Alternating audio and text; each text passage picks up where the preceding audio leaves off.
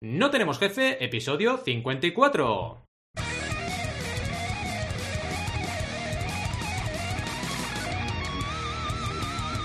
Bienvenidas y bienvenidos a NTJ o No Tenemos Jefe, el podcast donde hablamos de emprender con valores o de um, lo que se nos parezca, por ejemplo, un portal web sobre estoicismo. Lo que nos dé la gana. Podemos ir de lo más técnico a lo más banal. Si es que hablar de un portal sobre estoicismo es banal. ¿Quiénes hacemos este podcast? Ya lo sabéis, Alberto González, Adrià Tarrida, Roberto Aresena y un servidor, Valentín Aconcia. Cuando digo servidor siempre pienso en los servidores de internet. Estoy chalado, lo sé. Todos emprendedores que entramos en los portales online, ¿se entiende? eh? Porque imagínate que entramos en los portales de la gente. Nos, nos- bueno, nos canearían, ¿no? Entramos en los online, de momento. No sé, a lo mejor Rob también cuando se va de fiesta entre los portales de otros. Ya veremos. Empezamos con el tema de hoy. Como habéis podido comprobar, es una entrevista, porque hoy tenemos entrevista, a Pepe García, creador del Estoico, un portal sobre estoicismo con contenidos tan interesantes como su podcast. Y veréis que este tema, bueno, ya lo sabéis, que nos mola, porque ya estuvimos en No sin estoicismo hablando del tema en el episodio 33, pero es que queríamos más. No Queríamos más. Episodio, exacto, episodio 33 es Jesucristo. Y, Mm. oye, primera temporada, ¿eh? Primera temporada. Y claro, queríamos más. Y quién mejor que Pepe para hablarnos de estos temas. Eh, al final, em, vamos a hablar también de cuidado, porque siempre tenemos este enfoque de emprender con valores. Es decir, es posible vivir de tu pasión, porque él tiene una pasión y la ha volcado en este proyecto. ¿Cómo consigues enfocarte y empezar a generar recursos con ese proyecto que tanto te apasiona? Eh, también, por ejemplo, eh, oye, el trabajo normalmente dicen que es aburrido, ¿te puedes realmente divertir y ganarte la vida con ello? Es decir, tendremos un poco el bloque de preguntas más de emprendeduría y luego también la parte de estoicismo que nos interesa un montón. Porque además el estoicismo, ya lo hablamos en el episodio, tiene mucho que ver con una, nosotros creemos, característica que deberían tener los emprendedores y emprendedoras para enfrentarse al día a día en este siglo XXI tan divertido que nos está tocando vivir. Está claro que todo está cambiando mucho, eh, las normas de hace 10 años ya no valen para casi nada, y oye, hay que ganarse la vida, pero cuidado, cuidado, cuidado. ¿Realmente lo que pasaba en el pasado no es vigente? Porque claro, en Grecia, eh, el estoicismo, eh, realmente hay filosofías milenarias que pueden aplicarse al día, día de hoy, lo veremos.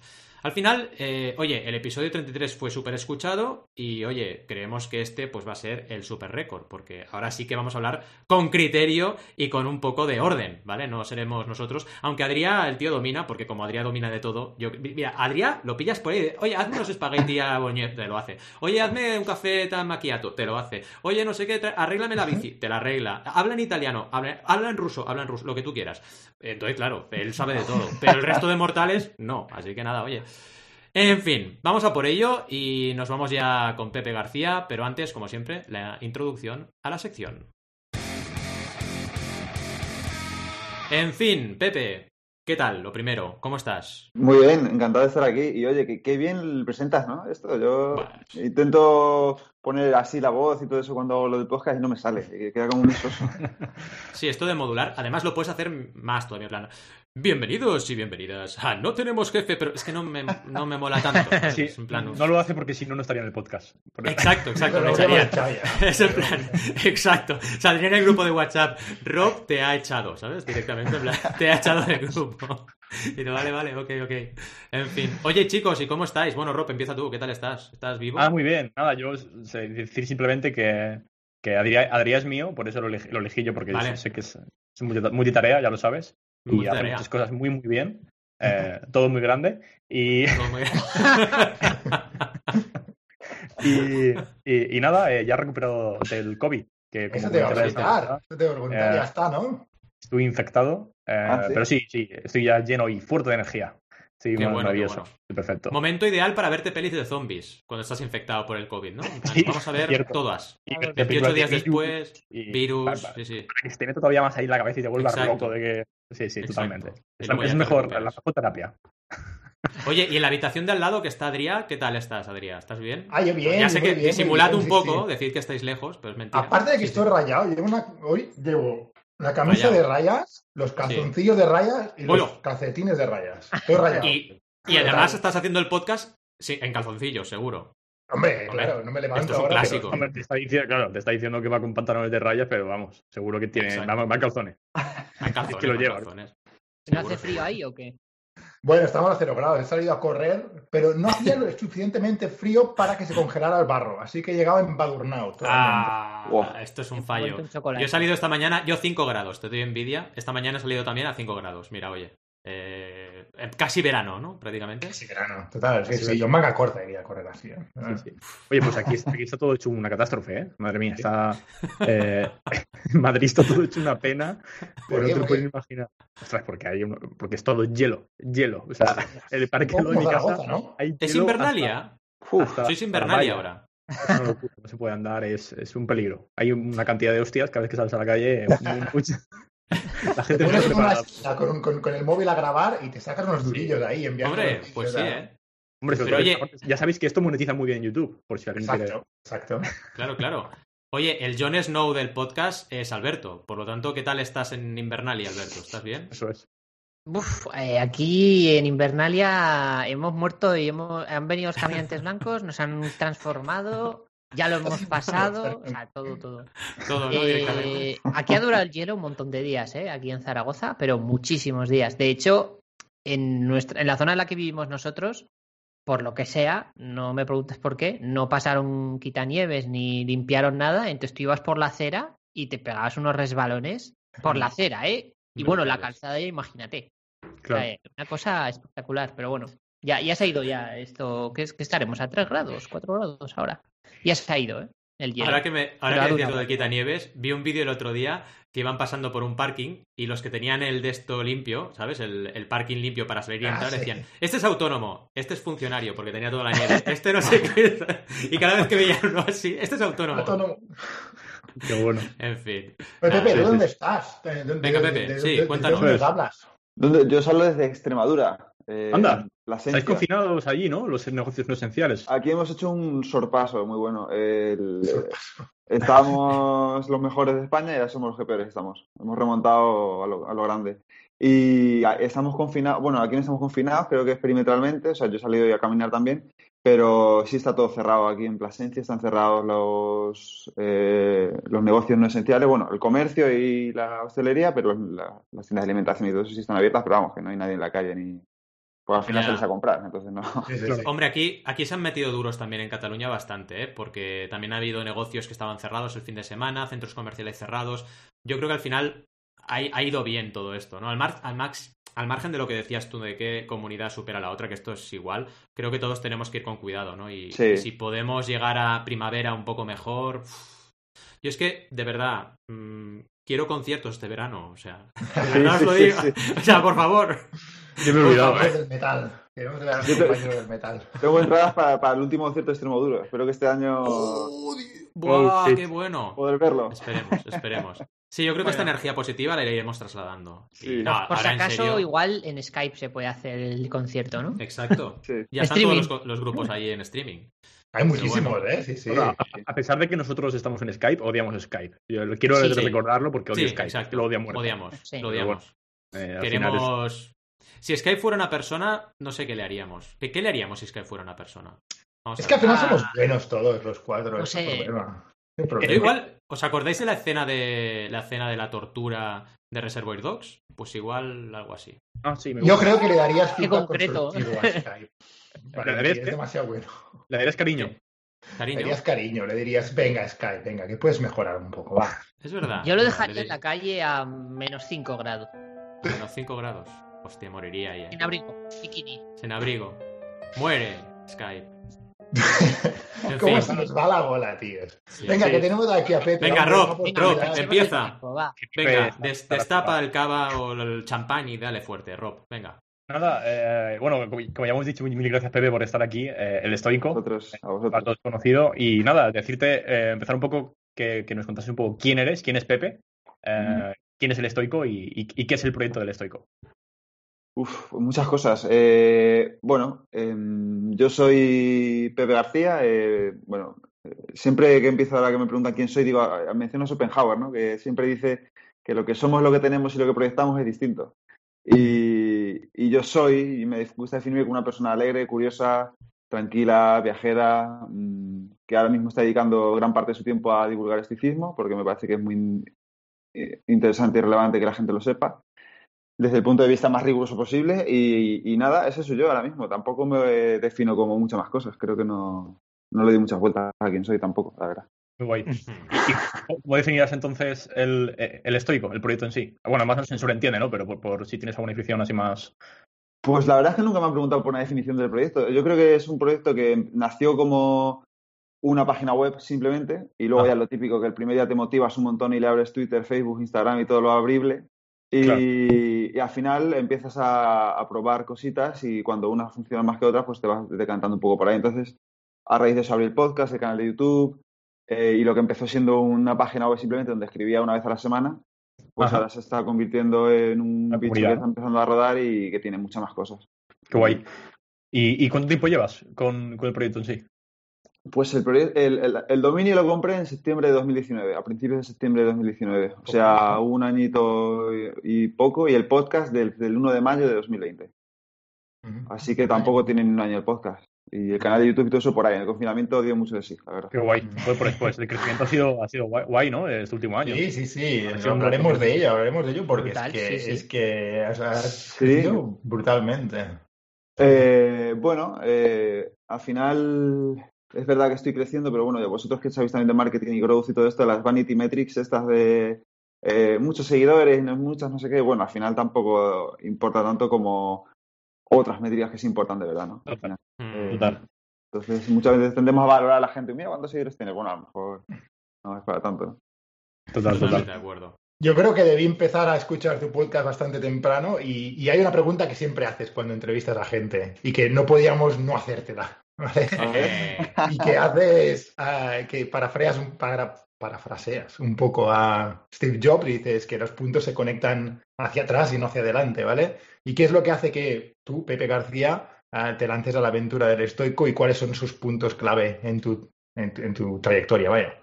Pues es, es buena pregunta. Y fíjate que yo la hago y nunca me la he hecho a mí mismo, ¿no? Eh, Así que, eh, sí, sí, totalmente. Pues yo creo que el, el- más allá de los puntos de cuando eres joven, bueno, la selectividad y todo esto, que tampoco... eh, los puntos creo más importantes son cuando recupero el interés por la lectura a mitad de la carrera. Fíjate que empecé Derecho sin interés por leer, o sea que es bastante curioso. Eh, y luego eh, otro punto importante es cuando, después de trabajar dos años como abogado, decido dejar la abogacía y los seis años que también en la carrera aparcados para, de momento parece que para el resto de mi vida. Y empecé a interesarme por el marketing, internet, las páginas web y todo esto me interesaba, ¿no? Hasta el punto de, o sea, yo no te voy a decir como otra gente que son tan cracks que empecé a programar con ocho años, yo no tengo ni idea de programar, pero sí me interesaba eh, cómo estaba cambiando el paradigma de la comunicación, redes sociales, eh, páginas web, etcétera. Y decidí abrir una web al despacho que tenía por aquel entonces y empezar a probar con esto. Entonces, eso al final me fue llevando a empezar a trabajar en marketing en, en, en otras startups. Eh, bueno, en una startup que se llama Fibo, no sé si la conocéis. ya, eh, hacían, empezaron haciendo estudios de mercado y demás y ahora ya no, Ujú. no sé muy bien por dónde andan. Ese fue un punto importante. Otro punto importante fue cuando decidí irme por primera vez a Australia a vivir, a, a aprender inglés, que es lo- sobre todo lo que me ha dado mucho de esto. Eh, y luego, pues el viajar y demás, y, y ya pues el, el empezar justo con el estoico, ¿no? Al final tampoco tengo tantos puntos así, pero sí que es verdad que esos son un poco los que interés por leer, dejar mi profesión, empezar otra, aprender inglés y empezar a eh, este proyecto. Y creo que el próximo punto, ahora que ya sí podemos empezar a pensar un poco en adelante, es que me matriculo en filosofía, en la carrera. ¡Hola, qué guay! Sí. Muy Guay. He bien. cogido un par de asignaturas y a lo mejor ese es uno de los puntos de los que hablo dentro de unos años o no, no lo sé, pero puede ser. Qué bueno. Muy todo bien. muy orgánico, ¿no? Todo como muy. Sí, sí. O sea, ha sido todo como muy natural este proceso. Me, me- me encanta, me encanta tu historia. Mm. Mm, No lo sé. chula. Puede ser. Sí, puede ser. eh, no sé ta- tampoco. eh, Al final, esto de las epifanías de un día para otro no creo mucho en ellas. Sí que creo que eh, vas teniendo ideitas que coges día a día y al final se Mm. van dando forma de- automáticamente o no. Eh, y bueno, al final va- los pasos son un poco eh, transiciones, porque ahora lo cuentas así ahora y parece que dejé la abogacía de un día para otro. Y no, Ya. es un proceso de dos años y pico. Una Mm. pregunta relacionada, que esto creo que no os lo he contado nunca a nadie, pero a mí me pasó. En el trabajo anterior, te había, a veces estabas como de mala leche, porque no, porque no te gustaba lo que estabas haciendo, porque a mí me pasaba, ¿eh? Y a veces era en plan, ¿pero por qué estoy de mala leche? Y, y con el tiempo me di cuenta, dije, es que no quería estar ahí, no quería, pero claro, no me daba cuenta, ¿no? Ya, ya, ya. Ya. Sí, un poco de mala leche y con poco interés, ¿no? Al final. Eh, Yo me acuerdo que, que, eh, para ser abogado, bueno, tú acabas la carrera y lo primero que me dijeron fue, vale, olvida todo lo que has estudiado, ahora empieza a estudiar otra vez.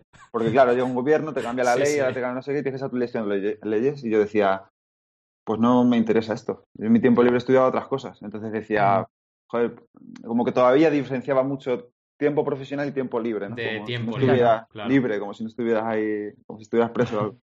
Ya, Y, sí, en mi tiempo libre dedicaba el tiempo a otras muchas cosas. Entonces, al final, yo que tengo amigos que son abogados y en su tiempo libre les gusta leer sobre ello. Y digo, vaya, Claro, te gusta. porque es su pasión. Sí, sí, Sí, sí. sí. Exacto. Mm, Claro, no te cuesta trabajo. Hmm. Mm.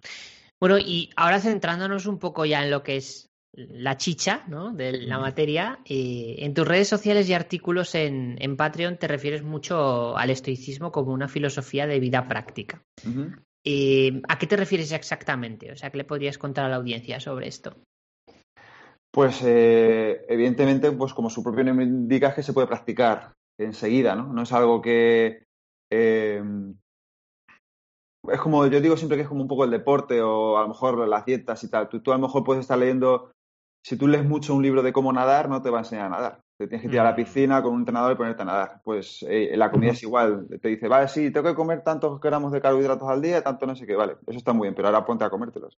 Pues Claro. esto es igual. Al final tú puedes estar leyendo libros, eh, evidentemente hay que tener una mínima base teórica, un mínimo conocimiento para poder practicarlo, pero hay que ponerse a practicarlo para, eh, Mm. para poder desarrollar habilidades, porque al final, como dice Tim Ferriss, que me gusta mucho que lo define como un sistema operativo, es un, es un poco un mindset, ¿no? Una forma de pensar, de actuar, de, de practicar, que la podemos estar haciendo nosotros aquí ahora mismo. Vosotros ahora mismo eh, estáis practicando el concepto de prosoque, que es el prestar atención, porque me podéis estar prestando atención a lo que digo o podéis estar eh, mirando otra pestaña en el ordenador mientras yo me callo, a ver si pasamos a la siguiente pregunta, o podéis estar pensando en otras cosas. Entonces, al final, ahora mismo estamos practicando estoicismo, estamos practicando el, el estoicismo, el mindfulness del estoicismo, que es el prestar atención. ¿no? Qué bueno. Por eso se puede poner en práctica desde cualquier momento. Que es tan importante eso que acabas de decir. Brutal. Y cuando estás, por ejemplo, en modo multitasking como nosotros ahora, yo, por ejemplo, fíjate, ahora te, te tengo a ti, porque tengo la camarita esta flotante, y a la escaleta, y ya está, estoy solo por eso. Porque cuando tiendes a estar multitarea, claro, es que también se diluye, se diluye tu trabajo, se diluye tu energía, se diluye lo que transmites. Es tan importante saber Total. mantener el foco hoy en día. Y se nota. Y relacionado con Sí. todo esto y también rebobinando, eh, dinos un poco tres o cuatro conceptos clave del estoicismo o defínelo, porque claro, igual hay gente que igual está escuchándonos y todavía no sabe bien bien de qué estamos hablando, ¿no? Claro. Mm. Eh, vale, son preguntas un poco distintas. Defino el estoicismo si quieres y luego defino unos cuantos Vale. principios Venga. Perfecto. clave. Genial. Eh, bueno, pues el estoicismo es precisamente eso, una filosofía de vida práctica eh, que nace en Grecia en el, en el año 300, 301 a.C., en, en la Stoa Epiquilea en Atenas. Se llama de- el, nombre del estoicismo viene de Stoa, que es donde Zenón de Cito impartía sus lecciones, en un pórtico pintado.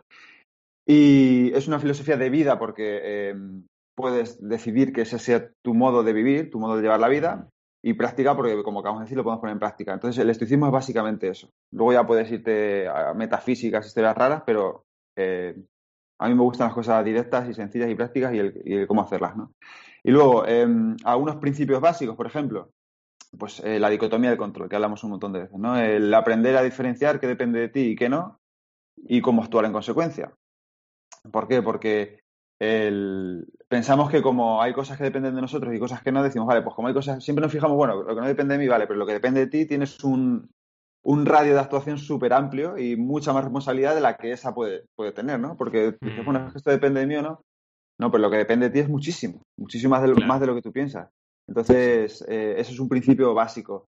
Otro principio básico es la reflexión sobre la muerte, que también habéis dicho. Es que esto, esto lo ha salido antes de la, de la, de la conversación, ¿no? Que vosotros habéis hablado súper bien del estoicismo y digo, pero si es que lo sabes mejor que yo casi, lo que, lo que, lo que, voy a decir ya está. Eh, el memento mori, que le decís mucho, ¿no? En vuestra, en vuestra, en vuestro episodio 33, eh, es reflexionar sobre la muerte, eh, no con la idea de decir, vaya mierda, me voy a morir, sino, hostia, te vas a morir, ponte las pilas. Eh, aprovecha el tiempo que tienes, eh, haz algo que tenga significado, no pierdas el tiempo, porque te queda menos del que puede pensar, ¿no? Como dice Séneca, eh, la muerte no llama por partida de nacimiento, sino que estamos todos igual de cerca. O sea, con 80 años puedo estar igual de, muerte, de cerca de la muerte que con 30. Y lo que pasa es que no lo vemos así, ¿no? Total. Claro. Pero. Claro. Es verdad. Eso es otro principio básico estoico. Eh, otro principio básico estoico es el de amor, amar, amor fati, ¿no? Eh, amar el destino. Que aunque no fue eh, acuñado por ellos explícitamente, porque no vas a ver el, el concepto amor fati en sus escritos, sino que fue más tarde por Nietzsche. Eh, habla de cómo abrazar lo que te pase con serenidad y tratar de actuar y de llevarlo lo mejor posible. ¿no? Eh, no sé si habéis visto la charla que tengo con Massimo Pilucci, que eso lo podemos hablar más adelante. Eh, es un concepto que él no abraza en la actualidad y que cree que no tiene cabida en la sociedad actual, pero se puede hacer muchas cosas al respecto. ¿no? Al respecto. Mm. Eh, eh, más conceptos, no sé, la idea de premeditatio malorum, ¿no? De eh, pensar cuál es la si- peor situación posible o el peor escenario posible que puede ocurrir para prepararte mentalmente y actuar en consecuencia cuando pase o si no pasa, pues darte cuenta de que a lo mejor has estado prestando demasiada atención o preocupándote demasiado por algo que luego nunca pasa. Qué bueno. Muy bueno ese. Sí, muy Sí, bueno. sí. Oye, me estoy dando cuenta de que soy bastante estoico, ¿eh? Vosotros Tú también. eres muy estoico, Mm. Valentí. Yo siempre lo he Sí, pensado, sí. ¿eh? Cuando Sí, escucho verdad, a, Pepe, pienso, Valentí. Sí, sí, sí, Es que muchos de estos esto. conceptos que se asocian a los emprendedores, ¿no? O sea, Sí, me sí, refiero exacto. que indirectamente cuando estás Sí. em- empezando un proyecto, como que te pones tan al límite que llegas también a, a- a estas conclusiones, aunque no lo sepas, Mm. más o menos, ¿eh? Más o menos, en Mm. general. Claro. Claro, que Ahora mucha gente tendría- me dice, Sí, perdón. me dice, yo era muy estoico y no lo sabía. Digo, es que son características, de- son rasgos de personalidad y prácticas, no es un, Claro. una etiqueta, por así decirlo, ¿sabes? Ya. Es una forma de ser. El problema de las Ya, no es un etiquetas. carnet. Claro. Sí, sí, total, total. Di- Sí, pensaba, y a- a- decía que a- ahora, ahora era el momento de hacer la broma mala, ¿sabes? En plan, como Risto, ¿no? Como Risto. Plan, sí, Risto, esto- Risto estoico, sí. Vale, va. Sigue, Lo Rob, tenías sigue. que decir, ¿eh? Lo tenía que decir, es que... Hombre, es que- no, no, Oye, no pego a explotado. explotado. Sí. Eh, ver, re- realmente ya, eh, Pepe nos has dicho un poco, pero más o menos, eh, ¿qué consejos prácticos entonces nos podrías como, eh, comentar para, eh, para, que, para que practiquemos estos conceptos eh, claves del estoicismo en, nuestro día a día? Un poco así más eh, en- Vale. en, clave. O... Pues voy a, voy a dar uno que es muy común y otro que no, se, no es tan común, pero que a mí me está sirviendo un montón, ¿no? Eh, Ok. El primero es la dicotomía de control, que ya hemos hablado, ¿no? Pero ¿cómo se pone en práctica eso? Pues yo hago un ejercicio muy interesante que es, eh, no lo hago todos los días, pero sí lo hago muchos días, por las, por las mañanas, eh, yo sé que Adrián hace su diario estoico todas las mañanas, eh, pues te haces a lo mejor tres columnas, ¿no? En la columna de la izquierda pones un poco qué situaciones crees que te vas a enfrentar ese día, o qué, qué crees que va a pasar, no sé, ahora a lo mejor no tanto, pero un atasco, eh, una reunión y internet no funciona, Skype no funciona, se te cae, eh, una mala contestación de alguien, yo qué sé, cualquier historia, ¿no? Más o menos, evidentemente no puedes adivinar todo tu día porque estarías un poco muerto, como dice Taleb, pero puedes adivinar un poco lo que te va a pasar, ¿no? Em, eso en la columna de la izquierda. En la columna del centro pones eh, qué depende de ti en esa situación. Por ejemplo, en el caso de que se vaya a internet, pues a lo mejor intentar reiniciar el router, llamar al técnico, ca- poner con el móvil, yo qué sé, cualquier historia, ¿vale? Y, que no de- y en la columna de la derecha, ¿qué no depende de ti en esa situación? Mm, Que se vaya a internet de- de- depende poco de ti, yo creo. ¿no? No es algo que tú puedas hacer mucho. Puedes hacer algo, pero no puedes hacer así, que venga. Vale, y eso en cualquier caso. En todas las situaciones pones esas tres columnas. Em, y eso que hace que cuando llegue, cuando pase el día y eso ocurra, vas a ver y decir, ostras, esto es lo que he apuntado esta mañana. Es verdad que, mira, está pasando. Vale, pues voy a ver, voy a la hoja o si no tienes la hoja la recuerdas. Mira, he visto, en esto puedo controlar, esto no. Más o menos puedo actuar así. No vas a ser un robot ni lo vas a hacer perfecto porque te vas a cagar en la puta de todas formas, pero, em, Sí, sí. pero te va a ayudar a que no te, Es una te dure el cabreo hacer. 15 minutos o 20 Te va a estabilizar de alguna manera, ¿no? Exacto. Sí, te va a ayudar a buscar soluciones más rápidas porque dentro de eso, ¿no? exactamente, Mm. Dentro de eso siempre va algo que dependa de ti y siempre algo que no. Entonces, si ya sabes más o menos, ya lo has Claro. pensado, pues es más fácil actuar. Sí, que al final tenemos una bolsa de factores y todos los que dependen de ti, si tú apo- a- eh, los intentas controlar y hace- hacer que sean lo más positivo posibles, pues bueno, eh, te, te- te va a venir mejor, ¿no? Pero, Sí. pero no es binario, ¿no, Pepe? No entiendo que hay cosas que totalmente no dependen de ti y no puedes hacer nada y hay cosas que totalmente dependen de ti y solo dependen de ti, ¿no? Hay cosas que pueden estar un poco... Grises, ¿no? Exacto. Sí, pero fíjate que yo para esto sí soy binario. ¿eh? Vale, Eh. Evidentemente existe esta interpretación moderna que es la tricotomía de control, ¿no? Que es que algunas cosas dependen un poco de ti y otras un poco no. Pero yo no, yo pienso que si algo depende de ti al 80% ya no depende de ti. Eh, Hmm. no, no, no entiendo. Esto depende de mí cuánto, un 37%, entonces puedo hacer esto y esto no. Pero hay muchos autores que dicen que sí. Entonces, al final, yo creo que lo que, me- como digo siempre, lo que mejor le funciona a cada uno. Al final, si a ti te funciona mejor pensar eso y eres más, eres capaz de buscar una solución más rápida, pues, pues para ti te funciona mejor la tricotomía. Eh, dale caña a ello. A mí, a mí no me funciona. Yo siempre pienso, esto depende de mí hasta aquí. Si aquí ya no depende de mí, ya no puedo hacer nada. Claro. Y de hecho tendrías co- como una serie de preguntas, eh, por ejemplo, que, que podrías hacerte para saber si depende o no de ti, para facilitarte llegar a esa respuesta. O, o- No le doy mucha más vuelta. Intento simplificar lo máximo posible. Eh, porque si ya me meto en demasiadas preguntas, a lo mejor me estoy enfocando más Es en las que no depende de ti, la- Claro. Claro. Claro, eso yo también te quería preguntar sobre eso, porque lo que comentabas ahora, eh, depende de mí en un 20% hacer esta tarea y ese 20% de dónde te lo sacas, porque también puede ser un 20% interesado. A lo mejor tu, tu cerebro te está engañando y te está diciendo, es un 20%, tú desestímalo y que lo haga otro, ¿sabes? Exacto, exacto. Está súper interesante sí. esto, ¿eh? Porque fijaos en nuestro podcast, nosotros tenemos reparto de tareas. Y. Mm. eh, Pero, por ejemplo, el éxito del podcast o el fracaso depende de los cuatro por igual. Pero Mm. las tareas depende de cada uno de nosotros repartido, ¿no?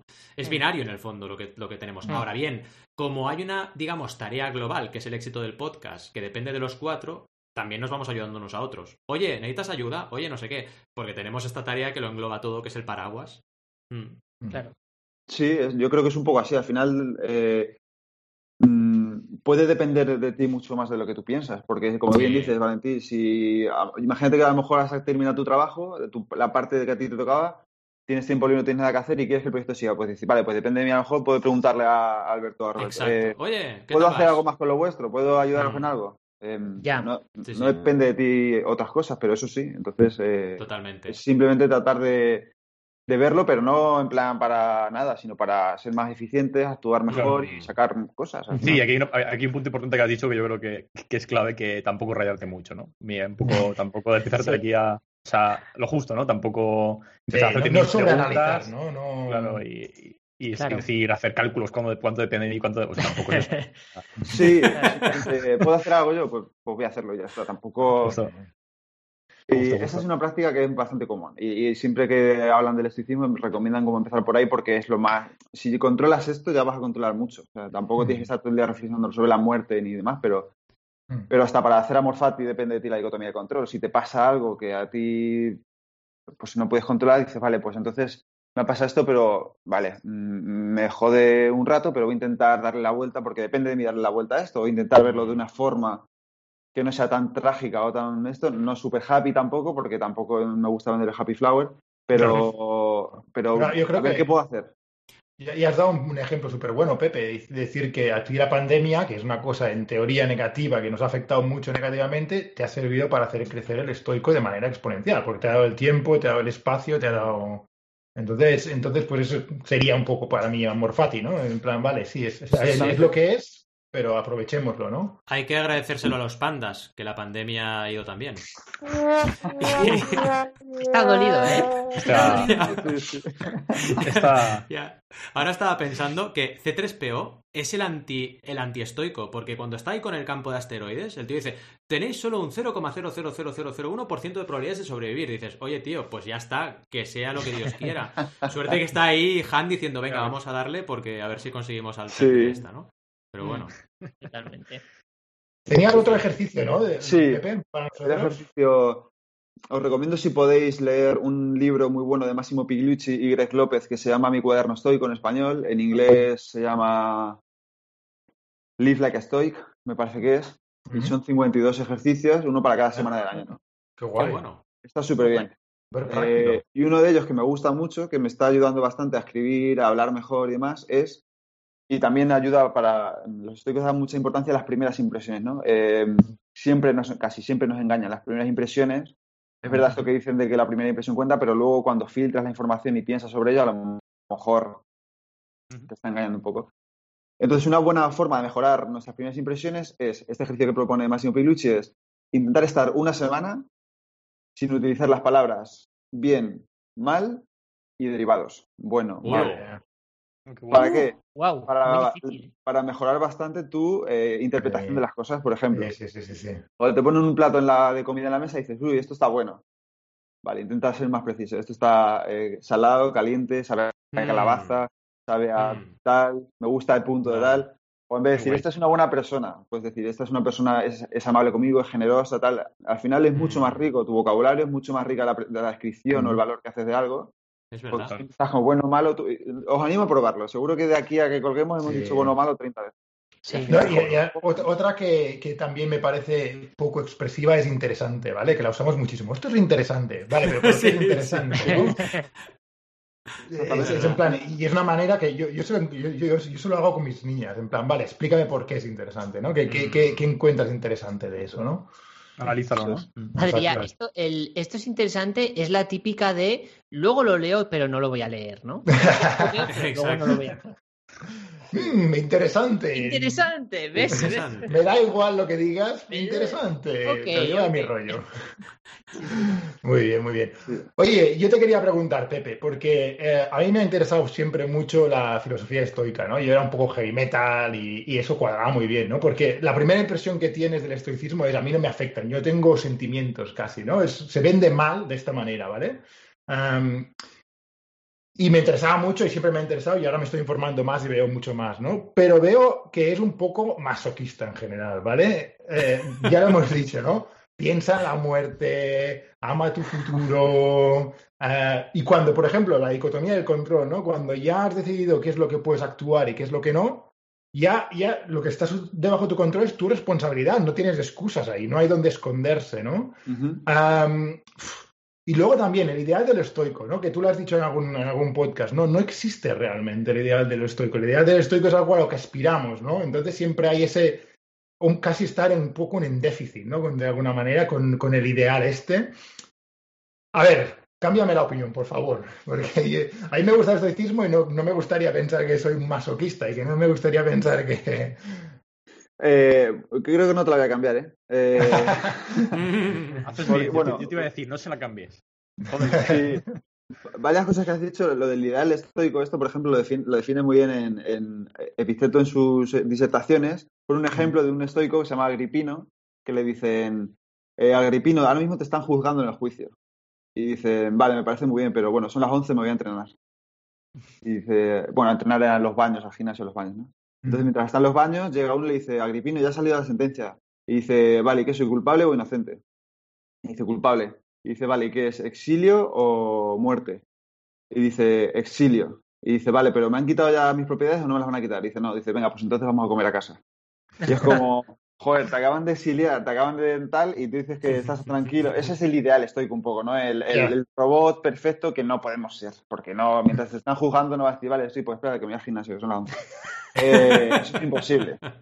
Claro. Entonces, este, ese es el ideal al que deberías aspirar si quieres una serenidad perfecta ante cualquier problema que no, que no vamos a conseguir. Pero hay que intentar llegar a eso. Em, ¿Es masoquista? Yo creo que más que masoquista es incómodo, porque te hace plantearte cosas que normalmente a ti no te gusta enfrentarte o no te gusta plantearte esas cosas. Seguramente sí, el, el- justo la frase esta que mencionas de, en, tu- en el 33 de Jesucristo, el- la frase esta de, de Blaise Pascal de que todos los problemas de la humanidad vienen de que el hombre no es capaz de estar sentado solo. Si tú te sientas solo contigo y te empiezas a hacer preguntas y, y respondes sinceramente, realmente mm, cambiarías tu vida. Si fueras totalmente sincero y congruente con lo que piensas y con lo que verdad sabes, seguramente cambiarías muchas partes de tu vida, muchas cosas que no, que ahora mismo estás haciendo un poco porque sí, o a la deriva, o porque no has pensado sobre ellas. Mm. Entonces el estoicismo plantea un poco eso, ¿no? El, el pensar sobre la muerte es muy incómodo. A que- a- yo le digo a, pensar, a mi padre que pienso sobre la muerte y me dice que soy gilipollas. Eh, pero eso me hace hacer muchas cosas. Eh, y, y- y va un poco por ahí, ¿no? El- el- las duchas de agua fría o la, o la autoprivación de muchas cosas. Es incómodo hacerlo, pero yo creo que está bien hacerlo. ¿Por qué? Porque si ahora bien, esto de las duchas de agua fría, digo, ¿para qué son? ¿Cuál es el objetivo? No es subirlo a Instagram y decir, mira qué estoico soy, que me estoy dando una ducha de agua fría. No, eso lo que sirve es para que cuando el día de mañana no tengas agua fría, en tu- agua caliente en tu casa, que parece que no iba a pasar nunca, hasta que ha venido la filomena esta y nos ha dejado las tuberías congeladas y no hemos tenido agua caliente, pues para que tú en vez de poner el grito en el cielo y no te duches y te estés toda la mañana cagando en si ha subido el precio de la luz o en si no sé qué, o en si vaya el COVID o si no me puedo duchar o si tal, digas, vale, me vengo duchando con agua fría desde hace tiempo, no pasa nada, me voy a duchar hoy otra vez y ya está, y ya vendrá el agua caliente, ¿vale? Entonces, ¿qué pasa? Que eso es incómodo. Al final, eh, las duchas de agua fría no son agradables. Si te apetece tomarte una copa de vino por la noche y dices, venga, me tomo una copa de vino casi todos los días, hoy no la voy a tomar. Eso no es una decisión. No, ne- necesitas lucidez y pensar sobre ello para tomar esa decisión, ¿no? Y no, es, y no es cómodo. Al final lo fácil es, venga, me echar un vinito, que no pasa nada. Que me mento morir, ¿no? No vamos a morir, me echo un vinito. Qué bueno, qué bueno. Oye, o- otra conexión eh, de mi personalidad con el estoicismo, yo hago eso. Yo me gusta mucho la cerveza y ahora llevo mucho tiempo que solo bebo una cerveza a la semana. ¿Por qué? Porque me picó. Dije, pues ahora voy a tomar solo una cerveza a la semana. Y hay semanas que no tomo nada de cerveza. ¿Por qué? Porque no me gusta como, ¿sabes? O sea, que la pasión que tengo por algo como que me devore de alguna forma, ¿no? Y, Claro. y bo- me marco límites. No, pero siempre Impact. lo he hecho, ¿no? Sí, es verdad, lo tengo que hacer con Genshin Impact. Sí, sí, sí. sí. Pero bueno, da- dame algo de tiempo, dame algo de tiempo, no sé, 50 años o así, y luego lo hago. Eso es. Pero es verdad, es verdad. Y yo creo que es importante, y, y es masoquista, Adrián, es que no te voy a cambiar de opinión, lo siento porque yo también lo pienso. Sí. Pero es importante el ser masoquista, o por lo menos exigente, o en cierto modo, Mm. no permitirlo ser demasiado blandos con nosotros mismos, porque si algún día pasa lo que ha pasado ahora, que eh, nos han confinado.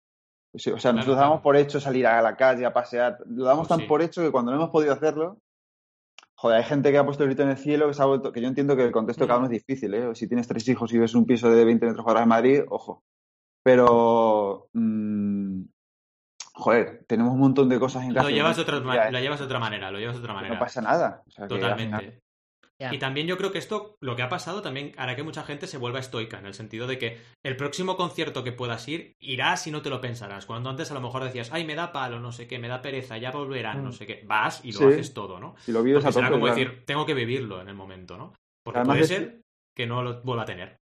Claro, Sí, sí. Decía, decía Pérez Reverte en un tuit hace unos, unos meses ya, cuando estaba todo esto de la pandemia, decía, bueno, me gustaría veros a vosotros en, en la frontera ahí en, en la guerra de los Balcanes, cuando estaban seis meses en una trinchera con bombas afuera.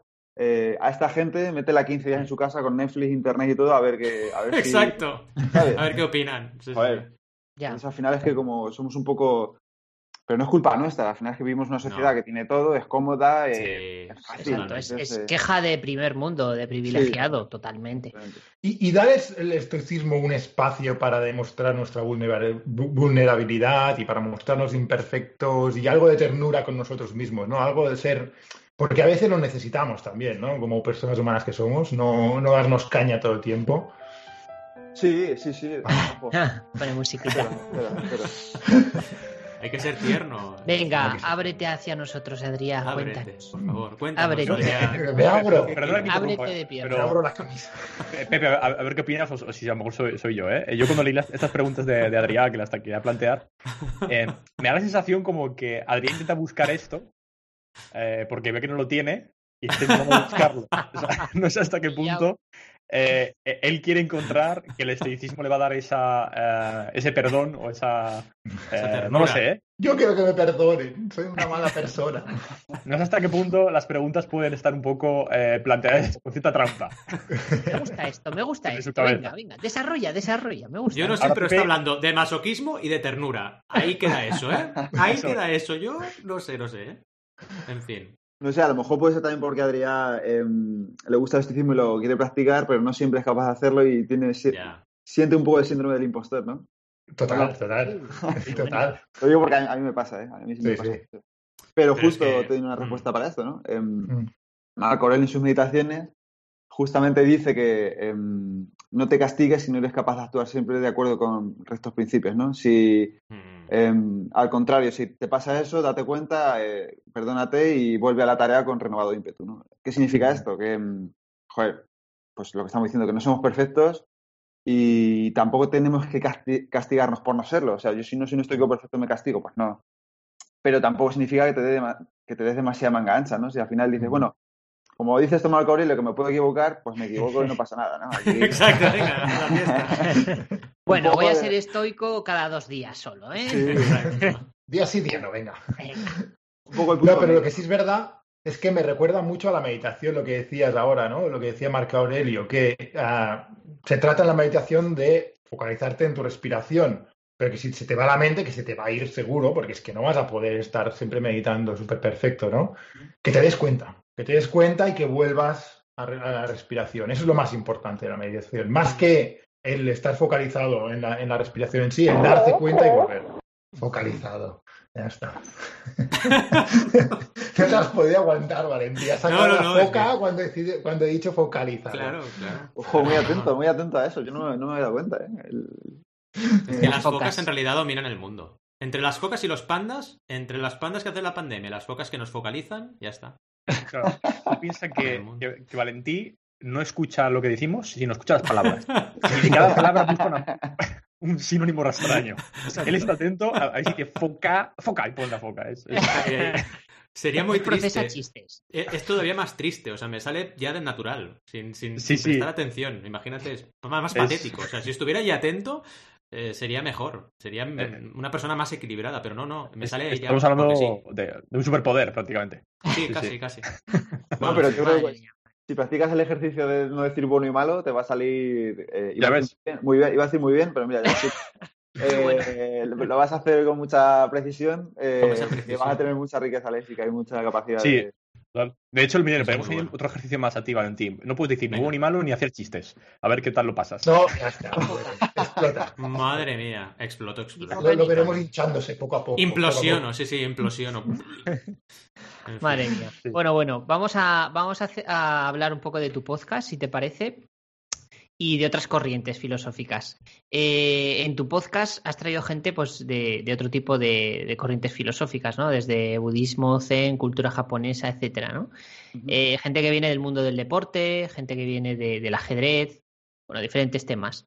¿Qué has aprendido de gente de otras disciplinas y cómo encajan estos otros conceptos filosóficos con tu visión del estoicismo? ¿Has, has enriquecido tu visión del estoicismo? ¿Son compatibles? Eh, joder, muy- una pregunta muy interesante. Eh, haciendo un poco la broma de antes, ¿no? Sí, eh, al final es una contradicción un poco interna que tengo yo, ¿no? Porque digo, vale, siempre eh, digo, es un podcast de estoicismo en español, pero estoy trayendo muchas cosas que no son de, de estoicismo y ahora justo trae un tío que no habla en español, que es más y viene a traer más. Entonces, como, pero bueno, intento de siempre traducirlo, ¿no? Pero al final yo quería hacer un podcast que fuera no quiero cerrarme solo en el estoicismo como un dogma que tiene que seguir sí o sí, sino que quiero darle una amplitud y ver cómo efectivamente, como bien dices, Alberto, em, hay culturas que piensan parecido, que se complementan, que tienen ideas similares. em, Claro, es que est- esto, perdona, que te, te haga un inciso aquí. eh, desde, desde que hemos empezado eh, y, y escuchando también tu contenido eh, a- a- antes de la entrevista, lo que más, lo que más me gusta es que indirectamente se nota eh, que lo que quieres transmitir es que esto no es una etiqueta y una religión en la que hay que seguirlo todo. O sea, se nota en cómo te lo, lo cuentas y lo expresas mucho esto que estás comentando. eh, que no es un solo esto y, y es una religión, ¿no? Como que. Claro. eh, eh, lo- lo- en fin, simplemente se apunta, ¿no? Que, que- que lo estabas comentando ahora y, y se nota mucho que para ti eso es, es importante a la hora de transmitir el, estoi- el estoicismo.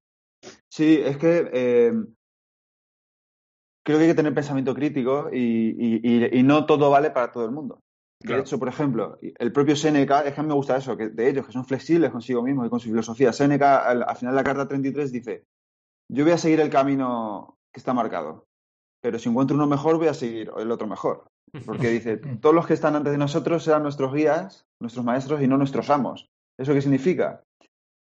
Que te dan pautas para seguir, pero no son tus amos, no estás obligado a seguirlas. Si tú encuentras algo que te funcione mejor, pues oye, tira por ahí. Y si te lo está diciendo un, pro- un estoico, uno de los máximos representantes como Seneca, es como, joder, pues es que es verdad. Sí. Yo te estoy diciendo que hagas que reflexiones sobre la muerte así, pero si tú no lo quieres hacer porque te sirve más otra cosa, pues haz otra cosa. Es que esto no es una, em, una religión, ¿no? Entonces, por ejemplo, el budismo habla de cosas similares, eh, habla del desapego a las cosas, del desapego a la muerte, del vivir en el momento presente, de prestar atención a nuestros pensamientos, a lo que tenemos delante. Son cosas similares que a mí me fascinan, como en, en épocas distintas, en lugares físicamente distintos, porque es que ahora vas a Japón en un avión en 13 horas, pero antes no ibas a Japón en 13 horas, hace Claro. 2500 años. Eh, cómo llegan a conclusiones similares de- con eh, historias, guerras, conflictos, culturas totalmente distintas, llegan a conclusiones similares. ¿Eso por qué? Porque ahí significa que ahí hay algo. Si, si gente distinta en distintas épocas llega a, a a soluciones similares, es porque ahí tiene que haber algo. Y sobre todo, si eso ha sobrevivido el- la criba del paso del tiempo, si 2500 Mm. años después seguimos hablando de eso, si ha sobrevivido el efecto Lindy este de Taleb, Taleb, Eh, sí, muy Taleb, sí. Claro, si ha El sobrevivido el tiempo. paso del tiempo significa que ahí hay algo, que le ha funcionado a la gente a lo largo de las generaciones, ¿no? Por eso traigo gente de otros sitios, ¿no? De budismo. Primero por pensamiento crítico y segundo por intentar eh, buscar cosas parecidas. ¿Por qué traigo a gente, por ejemplo, de ajedrez o gente de que haga deporte? Porque mm, me gusta mucho el cómo, la aplicación práctica, el, vale, me parece muy bien que reflexiones la muerte, pero cuéntame cómo lo haces. Y cuéntame qué tengo que hacer si Mm. me pasa esto. Al final, el cómo, ¿no? Entonces, el ajedrez, por ejemplo, brinda, desde mi punto de vista, que yo creo que nadie lo ha dicho antes, pero a lo mejor es porque no lo ha pensado, El, ajedrez tiene herramientas y te brinda procesos mentales que son muy estoicos, son fundamentales. Por ejemplo, las primeras impresiones, ¿no? El- el- cuando el estoicismo, tú pasas por delante de una cookie y te la quieres comer, la galleta. La primera impresión es, oh, qué rica la galleta, me la voy a comer. Pero tu ejercicio debería ser, esto me compromete a lo mejor mi, meta en largo plazo, me va a dar una, una satisfacción inmediata comprometiendo lo que yo quiero hacer, mis valores y lo que quiero conseguir a largo plazo, sí. En ajedrez es igual, en ajedrez tú te pones, tú estás jugando, ves un movimiento que te parece brillante, pero tu movimiento no debería ser de hacerlo inmediatamente, sino pensar, Mm. hostia, este movimiento es el mejor que hay, puedo hacer otra cosa, esto es distinto, esto es así.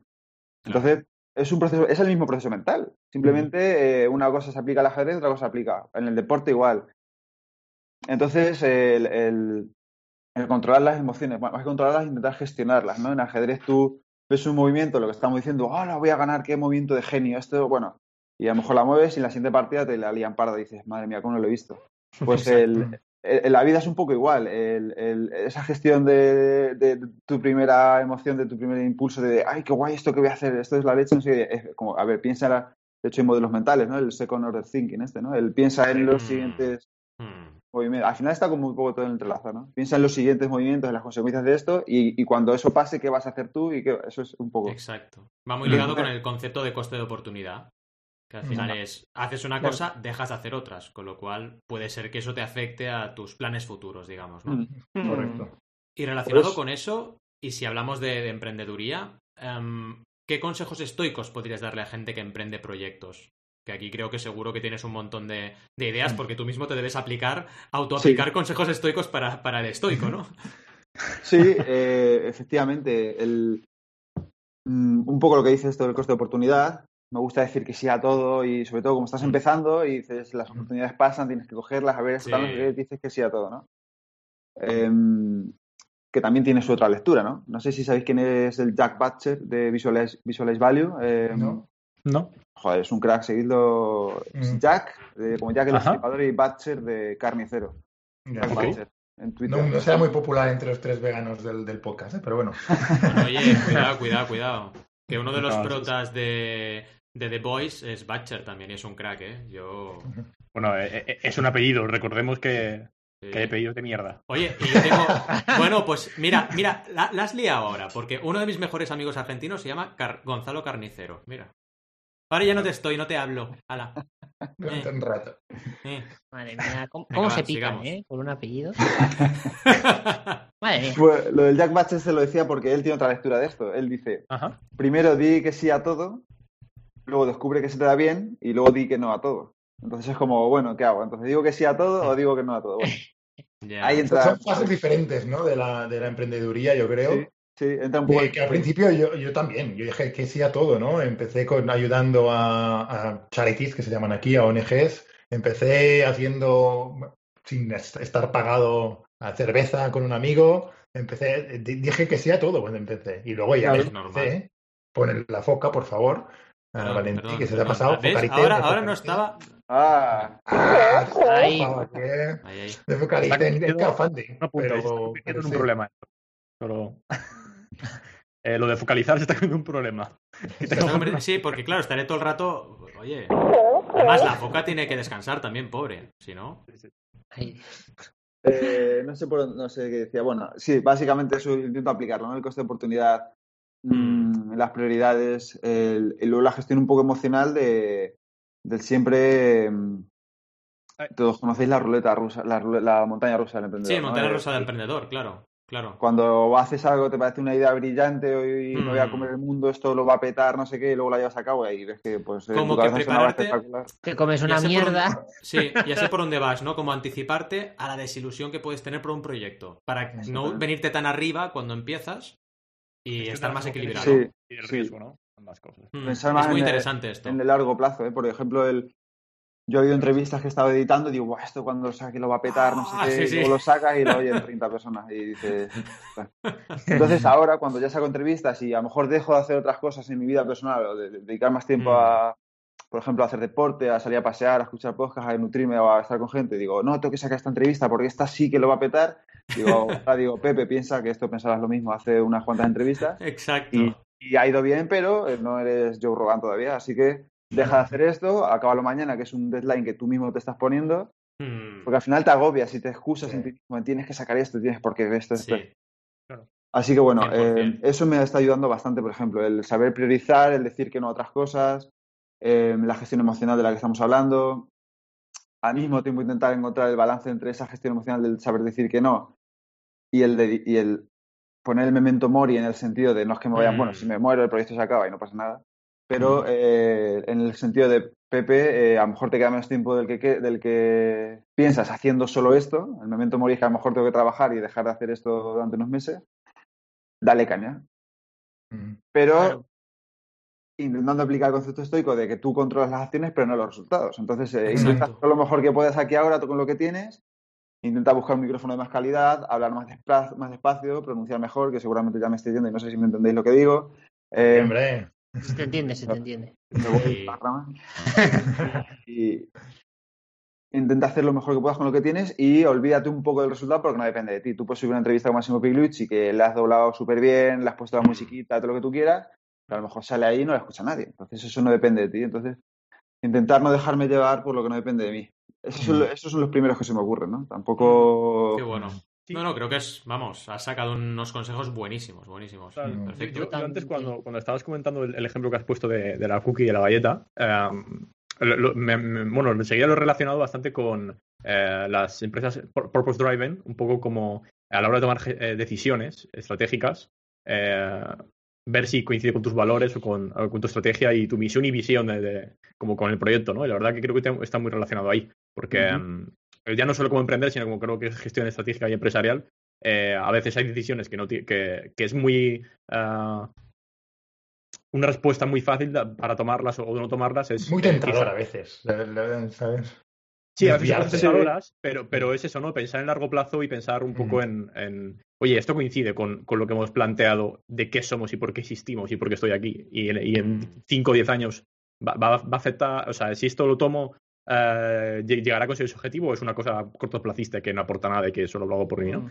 Y es verdad que, que bueno, en fin, que he visto una relación ahí bastante eh, coherente. Y, y nada, simplemente que comentar eso. Sí, y además es muy acertado porque yo creo que em, a veces lo que dices, el- la cookie de los negocios puede ser quizá eh, enfocarte en cosas que te van a dar mucho dinero a corto plazo, pero que a largo plazo a lo mejor acaba con la empresa.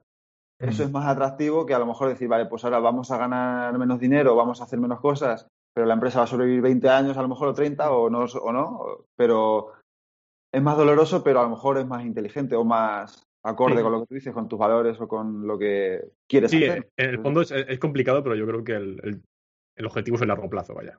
Lo, comentábamos eso. antes con Valentino, Total, antes de entrar en total. antena con su experimento de monetización de su canal de YouTube, ¿no? A, lo mejor podría sacarse 5 euros al mes o más, pero, Sí, pero sí. ¿para qué? ¿Para qué? ¿Para qué? Correcto. Mm. Si destroza creo tu que- estrategia, no tiene sentido. Perdona, Al, sí, Claro. sí. No, iba a decir que yo creo que es la pelea de- de- del siglo XXI, ¿no? Que, que- que Mm. se nos ha educado a, a la inmediatez y entonces Mm. Sí. eh, todo tiene que ser ya, ahora, a corto plazo, todo, ¿no? En general. Mm. Y parece que si lo haces a largo plazo, a largo plazo, perdón, estás como a contracorriente. Eres como la- los, son los rebeldes versus el imperio, ¿no?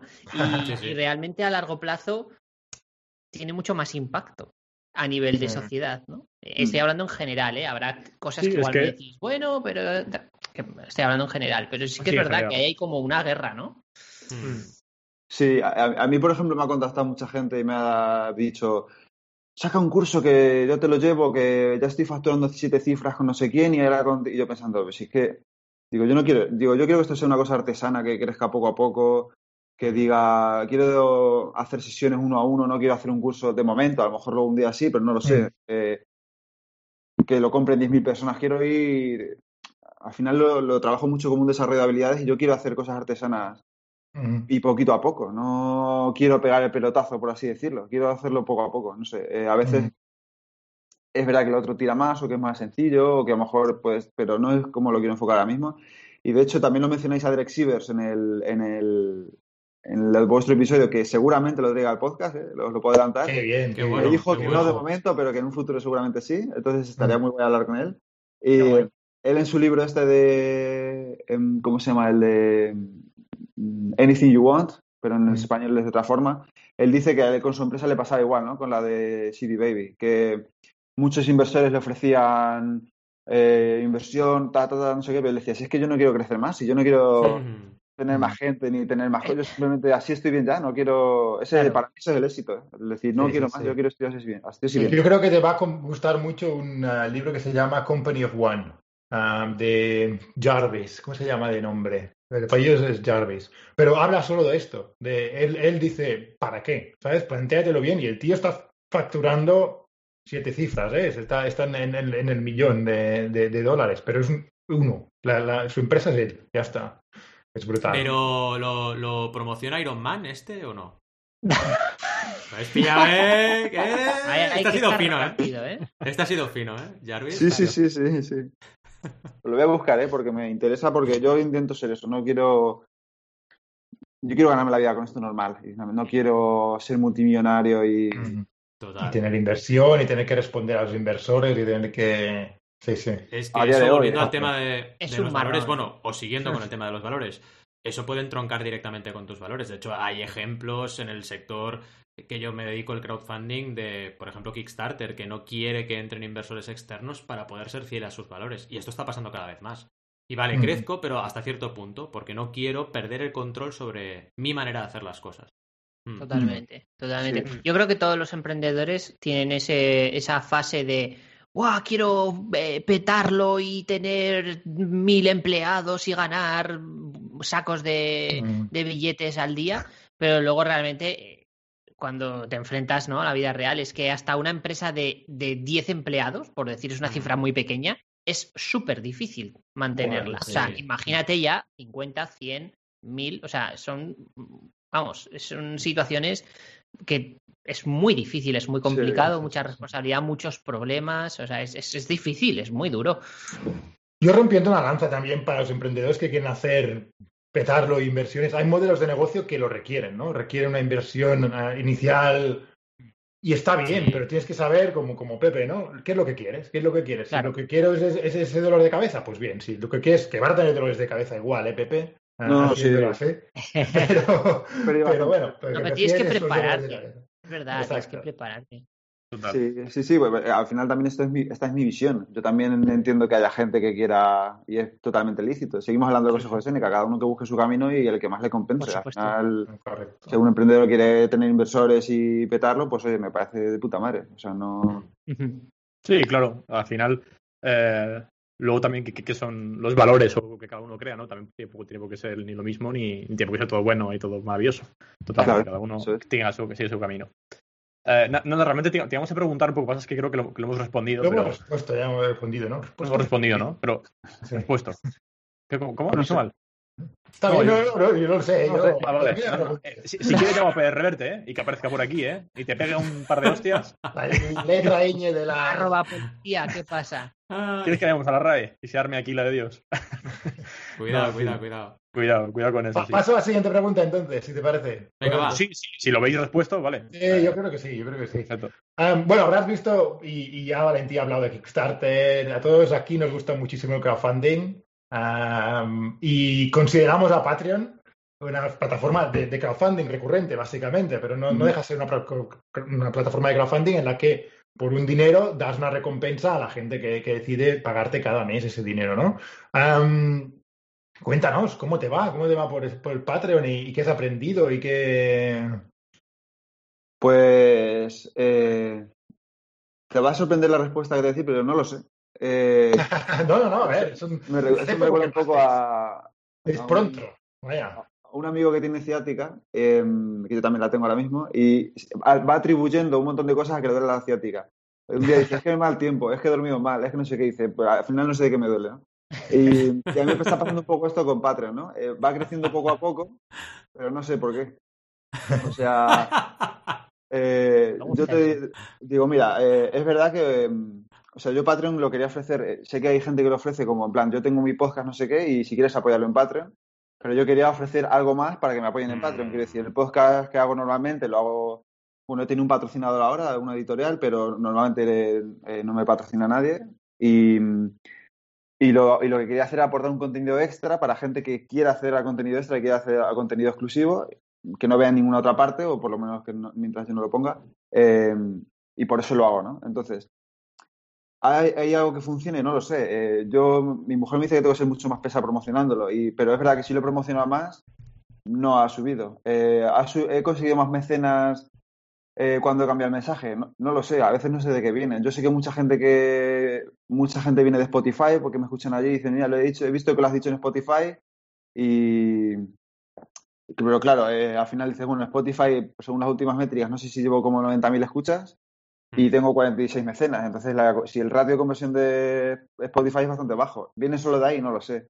Mm. Mm, ¿Algún tipo de artículo os gusta más? No lo sé, no tengo un, eh, un- una, una definición clara. Doy recompensas a lo mejor a los 20 mecenas ofrecí un libro, a los 20, a los 40 he ofrecido dos sesiones de coaching y ahora a los 50 estoy ofreciendo otro libro.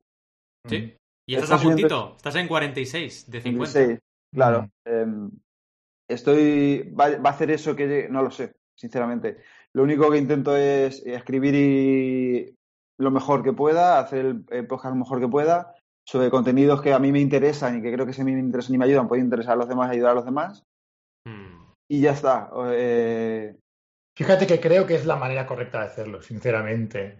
Tú ofreces va- va- valor, ofrece tal y ya irá creciendo. A ver, acordándote opino- de los. Exactamente igual que Adrián. Y bueno, Mm. los dos somos consultores de esto, así que Mm. eh, vaya, estamos muy de acuerdo contigo. Lo que sí te diría en ese sentido es que eh, hagas llamadas a la acción, porque Mm. es importantísimo. Que ya ves, al final, tú lo has dicho mismo, ¿no? Que cuando tú planteas un contenido, no sabes qué va a pasar con ese contenido. Pues si tú vas plantando semillitas en cada contenido y vas diciendo, oye, acordaos que hay un Patreon, pues Claro. ese, semi- ese contenido al final va a dar resultados y es lo que te está pasando. Mm. sí, paciencia. eh, Sí, sí. paciencia. Lo que Lo, lo Naval- dicen en cada podcast, lo dices en el podcast cada vez. Yo por eso lo, lo encontré en Patreon, por eso supe que tenías Patreon, si no, no, no lo hubiera sabido y Sí. por eso te apoyé. Lo que pasa es que es muy difícil porque a veces tú estás metido aquí en tu cabeza con tu portátil y parece que todo el mundo sabe que tienes Patreon, pero tú eh, a lo mejor digo, anda, pero si aquí no lo he dicho, anda, pero si aquí no lo tengo puesto, no sé qué. Al Es final así, es así. Eh, entonces eso es eh, cada vez lo estoy poniendo más en Instagram, en Twitter, en Facebook y por ahí parece que van viniendo, pero eh, insisto, siempre desde un punto de vista de que quiero ofrecer cosas de calidad, no tener Mm. Patreons porque sí para ganar dinero, sino porque quiero que ellos se lleven algo a cambio. Eh, 100%. De hecho, simplemente decir que lo tenéis en las notas del programa, de este episodio del podcast, y es, el, pa- es patreon.com barra el estoico esp. Por- A ver por si conseguimos que llegue Gracias. al objetivo de 50, va, que ya lo tenemos. Eso es, no queda nada. De hecho, ahora voy a sacar uno con Máximo Pilucci, otro Patreon. Eh, Qué guay. Muy bien. no lo voy a sacar con él estrictamente, que me flipa un poco, sino que voy a traducir sus contenidos al, al castellano. Me ha permiso para hacerlo y vamos a hacerlo así un poco los dos. Entonces, Mola. Qué guapo. sí, que es un tío que es muy crack y como, él- como habla inglés, pues es verdad que mucha gente que aprende a través de él no, no habla inglés y se queda un poco limitado por eso. Entonces sí que Mm. puedo explicarlo a la gente que... Claro. Muy bien, muy bien. Muy Buena buen enfoque, ¿eh? Sí, sí. Y Bien. muy buen uso de Patreon para este, para este proyecto. Muy bien. Total. Al final, es que yo creo que si hay algún Seneca o Epicteto de nuestros días es él. Y Mm. que mucha gente que habla español, millones, cientos de millones de personas, no puedan acceder a su contenido porque no hablan inglés, Claro. pues me da un poco de rabia. Entonces, Y más que Ryan Holiday, porque yo conocía más a Ryan Holiday a través de Tim Ferris, ah, etcétera, ¿no? Que creo que es también tu proceso, ¿no? Pero Sí. ves, ves a Massimo Pigliucci más, más que Ryan Holiday, como, como el Seneca de nuestros mucho días. más, mucho más. Eh, al final, Máximo Pilucci te habla de ética, de lógica, de mm, principios, de cómo tener pensamiento crítico con los estoicos. O sea, no te vende tanto el beneficio de. mm, vamos a por lo que estamos hablando del periodismo, ¿no? Vamos, vas a facturar más o vas a tener tu negocio, tu negocio mejor, no sé qué, sino él te dice. Al final, el estoicismo es ser mejor persona, alcanzar la, Mm. la con virtud. Mm. Y él lo enfoca un poco más por ahí, Mm. entonces, a mí me gusta ese enfoque porque es más para gente de. Vamos a llamar gente normal o gente que no emprende, por así decirlo. Emprende somos gente normal también. Pero me refiero a gente que trabaje, por ejemplo, pues en la calle, en una fábrica, en una tienda, en un bancos. Más aplicable Para, en general. para todo el mundo. Él se, se plantea más ese, ese proceso mental de cómo esto tiene lógica, es esto es ético, entonces me interesa mucho eso y, y a la gente también. Mm, Y por eso, por acercarlo un poco a, a todo el mundo. genial. Bueno, y ahora, pues, continuando un poco hablando de, de tus proyectos eh, en diferentes servicios, ¿no? De Patreon y demás, vamos a hablar un poquito de, de tu presencia en YouTube, que también tienes. Tu audiencia ha crecido de forma exponencial, además. Y comentabas en, unos de tu- en uno de tus posts recientes eh, que llevas más de 130.000 escuchas en tu podcast, número al que ya nos gustaría seguir, ¿no? acercarnos con el ETJ, que no estamos ahí ni de lejos, aunque se agradece a todo el mundo. ¿eh? Vuestra, vuestra apoyo se nota, aunque todavía no está en apoyo de nivel 130.000, pero bueno, ahí lo dejo. Y bueno, ya centrándonos en el tema de, de- de YouTube y demás, eh, ¿cuáles han sido las claves también de tu, tanto de tu crecimiento en podcast como en la creación de este canal? Eh, ¿Cómo se compatibiliza esto? ¿Uno ha, ha hecho que crees el otro? O sea, ¿cómo, cómo gestionas todo esto? Pues, a ver, una de las claves yo creo que del crecimiento del podcast es que mm, mm, siempre he intentado hacerlo muy corto y directo al grano. En plan de, yo no te voy a contar una chapa de 40 minutos, entre otras cosas, porque no sé, ni no sé hacerlo, ni tengo tanto conocimiento como para estar 30 minutos hablando de lo mismo. Pero en 6-7 minutos te lo cuento básicamente rápido. Esto es esto, esto se hace así, esto puedes hacerlo y, y hazlo. Entonces, si quieres contactarme, contáctame y si quieres saber más te lo explico, pero mm, hoy todos vamos muy liados, hay más podcasts que nunca y sinceramente pues es difícil. Eh, entonces yo creo que una de las claves ha sido eso y mucha gente me lo dice. Hay gente que me dice que quiere episodios más largos, pero los que más me dicen es que les gusta mucho que es corto y que es práctico. Entonces eso es- creo que ha sido una de las claves para que crezca. Otra de las claves es que siempre que hago un podcast lo publico en un montón de sitios, lo publico siempre en... Pero creo que todo, como todo el mundo, es que tampoco sabría decirte por qué me ha ido mejor. Porque todo el mundo cuando saca un podcast lo publica en Twitter, en YouTube, en Instagram, en Facebook, en todas sus redes sociales. Y, y yo también estoy haciendo eso, tampoco sé por qué me ha ido mejor. Eh, Yo, yo creo que la temática que, de la que hablas, el estoicismo, por, por Tim Ferriss, ser por, este, por- por todo esto, parece que esté muy de moda. Parece, y, y incluso te diría más, ¿eh? la, la pandemia de los pandas que hablábamos antes. ah, también nos ha hecho de todos que, que los mensajes estoicos resuenen un poco más, ¿no? Porque es una situación un poco diferente. Intentas Total. buscar algunas Pues sí. guías, ¿no? Intentas buscar algunos referentes. Mm. Sí, de hecho, a lo mejor si hubiera lanzado esto en 2011, a lo mejor no, no me estaría escuchando nadie. Puede ser. Mm. Es que tampoco lo sabes, yo que sé, tampoco. Sí, sí, sí, no, no. No Puedes No, pues, rebobinar y probarlo entonces, ¿no? Y, y- y luego el canal de YouTube, tengo ahí mis batallas eh, con él, Mm. porque es verdad que ahora las entrevistas ya las subo a YouTube también. Me gusta grabar las entrevistas con vosotros cara a cara, porque al final conectas mucho mejor con las personas y es mejor eso que un audio. Y va creciendo, pero no. No sé cómo hacerlo mejor. Sinceramente, en YouTube estoy bastante at- atascado. Además, aparte, lleva mucho tiempo de. mm, el podcast al final, pues lo editas, lo tal, tal, lo grabas y ya está. Y esto tienes que estar, pues, la luz, el sonido, que te ataja, lo, lo dices mal 200 veces, tienes que repetir, grabarlo, no sé qué. Entonces, al final, yo creo que es un poco como todo. Cuando riegas algo y le dedicas mucha energía, eso crece, y cuando no, pues no crece. Entonces, de hecho, el podcast mismo, eh, de entre junio, julio, apenas subí un episodio 2 y di un, bajo, un bajón gordo. Y cuando empecé a dedicarme otra vez a él, pues volví a subir. Entonces, al final es un poco lo que decía antes Sí, sí. El coste de oportunidad de si Claro. me enfoco en esto, renuncio a esto, pero yo estoy yo solo en el estoico y no puedo dedicar a todo. No puedo, o sea, no puedo. Entonces, al final. Yo, yo tengo la suerte en podcasting de que tengo compañeros. Si no, no llegaría a todo. Si no, no podría estar dedicándome a YouTube como me dedico. Porque YouTube más un podcast solo tú, uff. Y fíjate que solo son dos cosas. Es duro, es duro. Eh, Bueno, sí, sí, es que. Pero vaya, es, es un poco lo que tú decías, es ir mejorando, tener paciencia. Y lo bueno de YouTube es que es agradecido el algoritmo. Es decir, que es una red que tú le dedicas esfuerzo y tiene resultados. Hay otras redes que no. No- Sin poner Sí. nombres, pero hay redes que ya le puedes meter caña, ¿eh? que te quedas ahí clavado hasta que no pagas. En cambio, en general Google, el grupo Google, en ese sentido es más justo. Y eso a mí me gusta, porque puedes crecer poco, pero ni tú ni yo creo que buscamos audiencias Sí. masivas. Y vas haciendo y vas consiguiendo. Y realmente eso es agradecido. Yo lo veo así al menos. Sí, Mm, yo creo que sí. Es verdad que en cuanto a la de YouTube le dedica un poquito más. Por ejemplo, hace poco subí un Mm. vídeo, ya lo hemos comentado antes, un vídeo de 7 minutos, estuve 6 horas para hacerlo. Mm. Ya, Y ese ha funcionado muy bien. Y ha subido, está subiendo bastante y creo que para esa Qué búsqueda estoy en segunda posición. Entonces, bueno, pues Ah. Qué guay. va. va ahí, pero al final es pues, como todo. Entonces, a hacer test a ver con las miniaturas, con la descripción. Exacto, mi- mil Claro. historias. sí, Te sí. puedes dedicar solo a eso si quieres. Sí, bueno. Y te faltaría tiempo también. Totalmente. Claro. En Pues, fin. pues oye, eh, Sí. eh, Pepe, nada, eh, yo te iba, iba- iba a preguntarte dónde podemos encontrarte, pero me voy a atrever y voy a decirlo yo directamente. Más o menos lo, Venga, venga, comentando.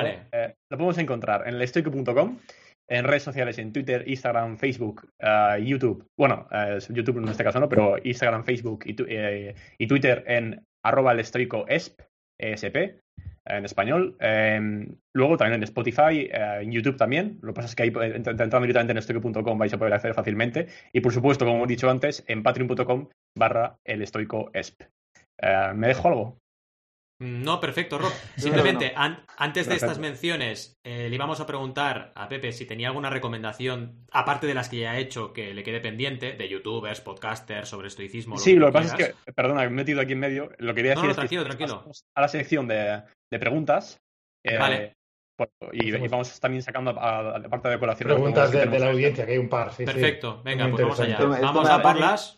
Esto Sí, me da pánico y de hecho nunca he hecho un, insta- un directo en Instagram porque, ojo, como pregunten algo y no sepa contestarlo, eh, a ver, que Pues seguro venga, con, con rock and roll te animas, ya verás. Vamos allá. Chan, chan. Venga, va. Preguntas, chicos. Eso es. Lidera, Rob, va, lidera. Ya que estabas ahí, pues dale Sí, fuerte, nada. Eh, realmente la pregunta que, que vamos a hacerle justo ahora me parece muy interesante, así que si quieres empezamos con esa, que es, eh, aparte de tu propio contenido, eh, ¿qué autores, podcasters, libros, eh, youtubers nos recomendarías seguir? Eh, ya sea en estoicismo o, o- o cualquier tema que incluso nos puede interesar como emprendedores y un poco como te contamos en este, este podcast, al final de eh, Emprender con Valores, eh, o, que es un poco lo, lo- lo que intentamos hablar aquí. Y bueno, si, tanto en inglés como en español, ya que nos comentes Vale. un poco qué, qué nos puedes decir. Pues venga, voy a empezar por español porque ya que estamos en español. Eh, incluso para que los entrevistéis si queréis, sé que va a estar muy guay. eh, Ajá. el podcast de Kaizen de Jaime Rodríguez de Santiago, siempre lo recomiendo, súper chulo. Eh, de hecho, me inspiré mucho en él para hacerlo porque a ver si- a- hablé con él antes de hacerlo y para la entradilla, al final él tiene un formato de hace alguna entrevista, pero él habla, él habla solo. Entonces, para mí tiene mucho mérito él, él estar hablando solo cada semana de algo completamente distinto durante 20 minutos, me parece que es un, un puto genio para hacerlo. Eh, entonces ese podcast súper chulo. Eh, el de Alex Fidalgo, que tú digas, que también lo entrevisté hace poco, que entrevista a gente súper top en el momento, o sea, cuando todo el mundo estaba buscando a Marc Gasol que se cambió a los Lakers, que no sabía qué iba a pasar, el tío lo entrevistó. Digo, joder, ¿cómo ha entrevistado a Narcos, ha entrevistado a... Bueno, una pasada, ¿eh? O sea, mi referente en el mundo hispano para hacer entrevistas como este, un crack. Qué y luego también Marcos Vázquez, de Fines Revolucionarios, eh, máquina total de, de capacidad de comunicación, condensar conocimientos y transmitirlos súper bien, mm, muchísimo rigor siempre en todo lo que dice, no, no va a decir nada al azar, ni va a decir nada que se le acabe de ocurrir, así el tío es bastante pensado. Eh, Tiene un libro sobre esticismo que se llama Invicto, que es buenísimo para empezar. Ajá. De hecho, este lo recomiendo. Por ejemplo, su programa Invicto, mm, un mapa general súper bueno para eh, empezar en el estoicismo, porque tú al final empiezas aquí leyendo las meditaciones y dices, a ver, pero a ver dónde dice aquí lo de memento mori y todo eso. Entonces no lo encuentras. Tienes que ir Claro. hilando y diciendo, ah, mira, aquí a lo mejor quiere decir eso. Entonces em, es un buen libro para empezar porque te hace un mapa mental del estoicismo de esto es esto, esto es esto, esto lo decía tal, tal, tal, y esas son las prácticas que puedes hacer. Y, y luego ya cuando tengas ese mapa mental en la cabeza de los conceptos, ya te vas a los clásicos y ya los lees y ya lo interpretas y dices, mira esto. Pero, por ejemplo, él lo hace muy bien así. Entonces, el podcast de Marcos Vázquez, Cine Revolucionario, su libro Invicto, libros en español, Cómo ser un estoico de Máximo Pigliucci, mm, eh, el que recomiendo antes de Máximo Pigliucci también, el de mi cuaderno. Creo que se llama Mi cuaderno estoico en español, no lo sé. Mm. Mi cuaderno estoico. Ah, bueno. Eh, Y, y perdona, aquí haciendo un poco de, de spam de valor. Eh, molaría, no sé si, si, si crees que eres capaz o se te ocurre algo, ¿qué recomendarías en tu web, de tu contenido, que dijeses, oye, empieza por aquí? Sí, lo- de hecho lo tengo puesto en la home. El, el primer artículo de qué es el estoicismo, que es donde lo explico. Y ya eso te irá llevando a, si lo he hecho bien, te irá llevando otros artículos, el de Memento Mori, vídeos de YouTube donde explico qué es el estoicismo, los podcasts también. Eh, El, el podcast sí que lo intento hacer por orden, desde lo más básico hasta una vez ya explicado los conceptos, ya entrevistar a gente que lo hace, pero sí que quería sentar unas bases y lo seguiré haciendo. Eh, por ahí. Eh, Genial. empezar por el qué es el estoicismo y las primeras prácticas que hay. Ahí por donde empezaría. Qué bueno. Eh, y luego podcasters en, en inglés, vamos, ya no sé ni por dónde empezar. Eh, no tiene mucho que ver con el estoicismo, aunque es un gran fan del estoicismo, el de Naval Ravikant, todo lo que sea relacionado con Naval Ravikant. Me parece que hay que verlo, estudiarlo y reflexionarlo. De hecho, su página web, bueno, tiene una página web que ha sacado otro chico en navalmanac.com, eh, que ahí tiene un PDF. Hay alguien que se llama, no sé cómo se llama el chico, que se ha preocupado en condensar toda la sabiduría de Naval Ravikant, todos los tweets, todos los podcasts, todas las entrevistas, todo lo que ha dicho Ajá. en un libro y lo ha publicado y lo tienes gratis en PDF, el navalmanac.com. Eh, no sé si conocéis Naval Ravikant, pero también es un angel investor de es emprendedor, o sea que en vuestro sector está muy... Genial. Pues oye, un montón, un montón de recursos. Los apuntamos todos y los dejamos en notas del programa. Eh, Sí, sí, gracias, Pepe. totalmente. Y, Qué bueno. y voy a pasar directamente a, a las, a las preguntas que te han hecho aquí por el chat. Eh, Bloginia nos dice: El estoicismo mal enseñado no es algo muy similar a un mecanismo de defensa. ¿Cómo puedes saber si estás siendo estoico o estás bloqueando lo que sientes? Porque con la historia que has contado, eh, ¿cómo podrías diferenciar que realmente no te importa de me niego a sentir eso que siento porque me supera? Eh, uf, un montón de preguntas ahí. Sí. Em, Si quieres, que quieres que repita las primeras un poco para ponerte contexto. sí, porfa. Sí. Para poner mi cabeza en orden también, porque Sí, sí, tiene- día, a lo mejor acabo hablando de, de- de- Sí. Sí, lo primero que te preguntaba es eh, que cómo puedes saber eh, si estás siendo estoico o estás bloqueando lo que sientes. Y si eh, estar ese- eh, un, un estoicismo mal, mal explicado, mal enseñado, puede ser como más, más bien como un mecanismo de defensa. Sí. Eh, Eh, evidentemente, como bien dice, una, una de las de los problemas o dificultades del estoicismo es que puede ser muy mal interpretado muy fácilmente. ¿Por qué? Porque tú piensas que a lo mejor ser estoico es reprimir tus emociones, no puedes llorar, eh, te- si te dan una hostia te tienes que sonreír y, y que todo es duro, duro, duro y no es así. Eh, Mm. entonces, una de sus bases es la gestión emocional, ¿no? Y el, el hecho de decir, vale, eh, si se te muere alguien, yo puedo pasar el luto perfectamente desde un punto de vista razonable. Si se muere tu hijo, tu padre, tu hermano, quien sea, pues, hombre, va a estar jodido un tiempo y luego se te irá pasando, ¿vale? Entonces, al final, mm, lo que proponen los estoicos, por ejemplo, es que con tus emociones sea igual, que tú la pases, que la vivas, que la sientas y digas, vale, y, y luego apliques el raciocinio en plan de, esta, esta emoción tiene aquí algún sentido, ¿por qué me pasa realmente esto? Como que ya luego es un poco con él, ¿no? El distanciamiento cognitivo este del que hablan. Sí. Y eso lo hagan con todo. Entonces, por ejemplo, eh, ¿cómo puedes saber si estás siendo un estoico? Evidentemente, como hemos dicho, no se puede ser estoico, sino que es una práctica, sino cómo puedes saber que estoy practicando el estoicismo. Eh, esos son procesos mentales que son hábitos que se van adquiriendo. Tú, Mm. al final, eh, si te planteas, por ejemplo, como hace Adrián, hacer un diario estoico eh, o un diario por las mañanas, pues sabes que estás actuando así cuando estás haciendo el diario efectivamente, o sea, cuando lo estás practicando efectivamente.